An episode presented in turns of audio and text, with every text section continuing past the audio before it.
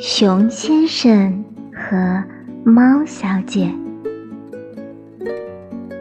熊先生，你喜欢我，还是喜欢竹子？熊先生啊，你为什么要吃竹子啊？竹子多硬啊！熊先生，你是不是买不起小鱼吃啊？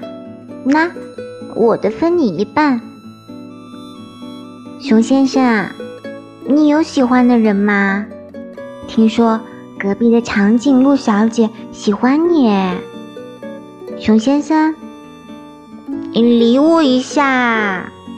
熊先生，你再不理我，我就把你的竹子抢走了。吧唧一声，熊先生的竹子。掉地了，熊先生怯生生地看向猫小姐，说：“我，我现我现在可以吃了吗？”猫小姐无奈又心疼地说：“哎，吃吧吃吧，我再去给你拿两条竹子来。”